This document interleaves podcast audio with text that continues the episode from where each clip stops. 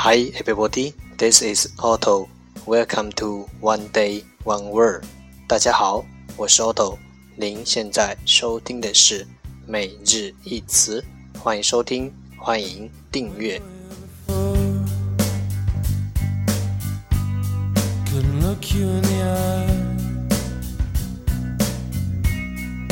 Just like an angel. Skin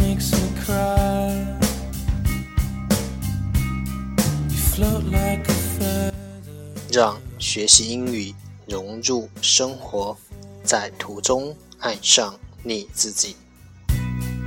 I wish I was special. You're so fucking special. But I'm a creep. I'm a 让我们一起简单的坚持每一天。 I don't belong here. I don't care for Alright, time to enjoy day 134.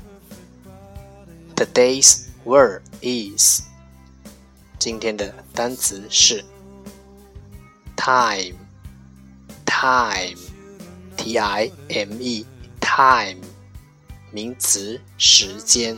around.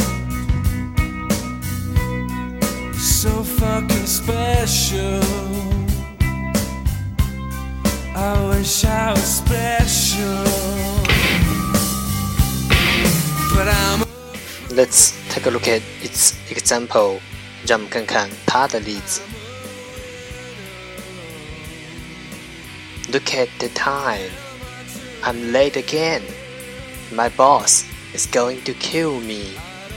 看看时间，我又迟到了。我老板会杀了我的。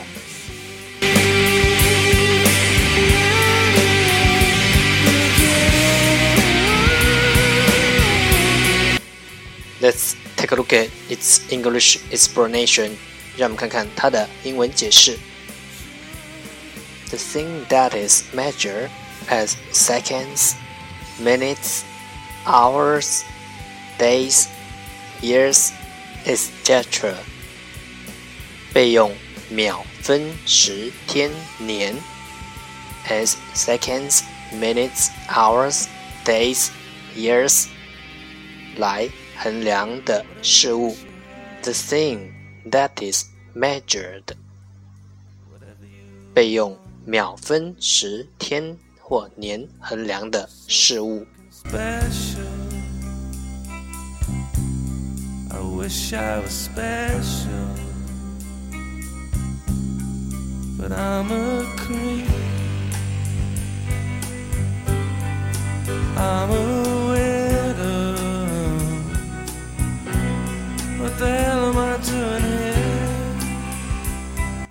Let's take a look at its example again。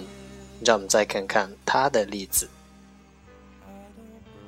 Look at the time. I'm late again. My boss is going to kill me. 看看时间，我又迟到了。我老板会杀了我。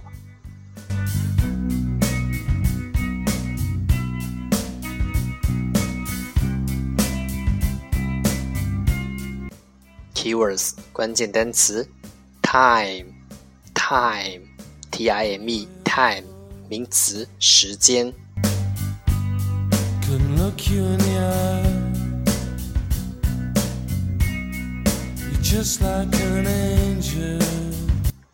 That's all for today。这就是今天的每日一词。